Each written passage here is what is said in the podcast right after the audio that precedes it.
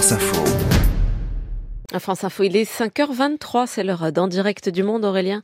Et nous sommes ce matin au Monténégro. Oui, Claire, nous sommes euh, avec Louis Seyé, notre correspondant dans les Balkans. Bonjour Louis. Bonjour, bonjour à toutes et tous. Le, le Monténégro vient de connaître des, des élections historiques hein, ce dimanche avec euh, notamment un jeune parti anti-corruption qui est devenu euh, la première force politique de ce tout petit pays des Balkans, un État, on le rappelle, de seulement 620 000 habitants qui intéresse beaucoup la Chine.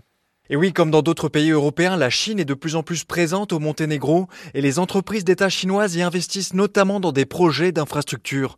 Parmi eux, un projet est devenu particulièrement symbolique du développement en Europe de ces nouvelles routes de la soie voulues par Xi Jinping, la construction d'une autoroute de 160 km devant relier la ville portuaire de Bar sur l'Adriatique au nord enclavé du pays et à la Serbie voisine.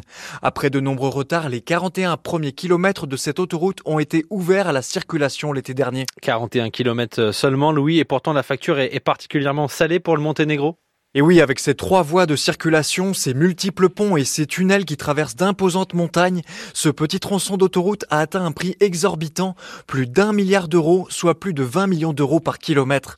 Un investissement financé par la banque publique chinoise China Exim Bank, seule banque qui a bien voulu financer ce projet avec un prêt de 800 millions d'euros. Résultat, cette autoroute représente aujourd'hui plus d'un cinquième de la dette extérieure du petit Monténégro et beaucoup s'inquiètent des contreparties qui pourraient être exigées par Pékin. À Podgorica, Dejan Milovac est l'un des responsables de l'ONG MANT qui n'a cessé de dénoncer les scandales de corruption liés à cette autoroute, aujourd'hui l'une des plus chères au monde.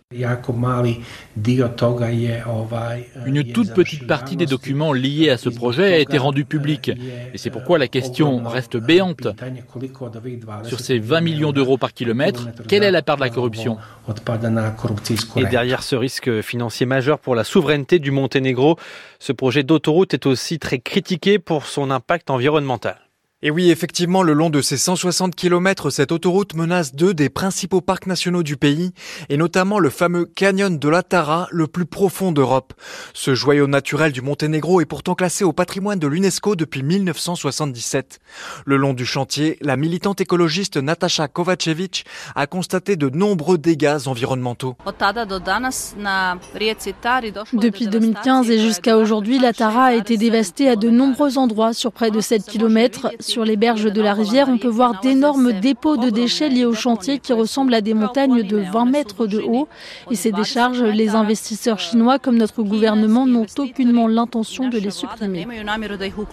Ce bilan plutôt contrasté n'a pas empêché les autorités monténégrines de signer en mars dernier un nouveau contrat avec une entreprise chinoise pour la construction d'une autre autoroute, cette fois-ci le long du littoral. Lui, c'est en direct du monde depuis le, le Monténégro ce matin.